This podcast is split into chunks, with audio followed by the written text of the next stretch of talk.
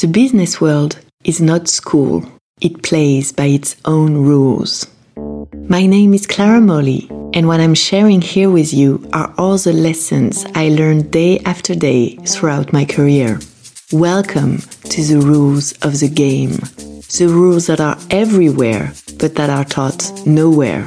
Here we explore how to navigate through everyday life at work, the challenges of the business world, and what is in our power to overcome them.